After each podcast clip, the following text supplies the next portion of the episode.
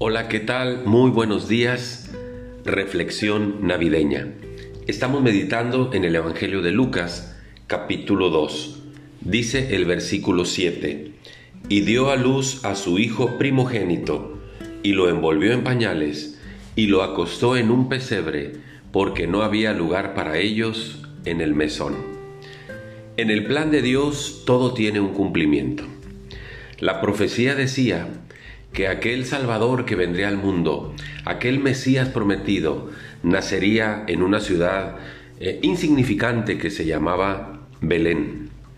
Para ese entonces, cuando estamos relatando el incidente de el matrimonio de José y de María y el embarazo de María, ellos radicaban en Galilea, en la ciudad de Nazaret.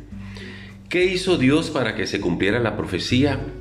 Bueno, pues dice el Evangelio de Lucas que en aquellos días Augusto César, que era quien gobernaba en Roma, eh, realizó un empadronamiento, un censo, y les dijo, cada uno vaya a su ciudad donde nació y regístrese.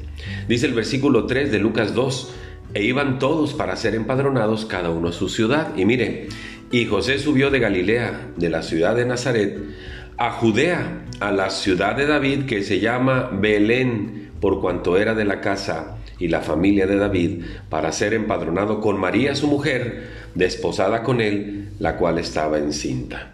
Y luego viene eh, lo que le acabo de leer.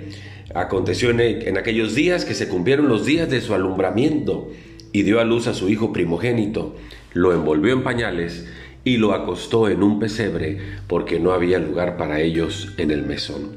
La palabra de Dios se cumple bajo toda circunstancia.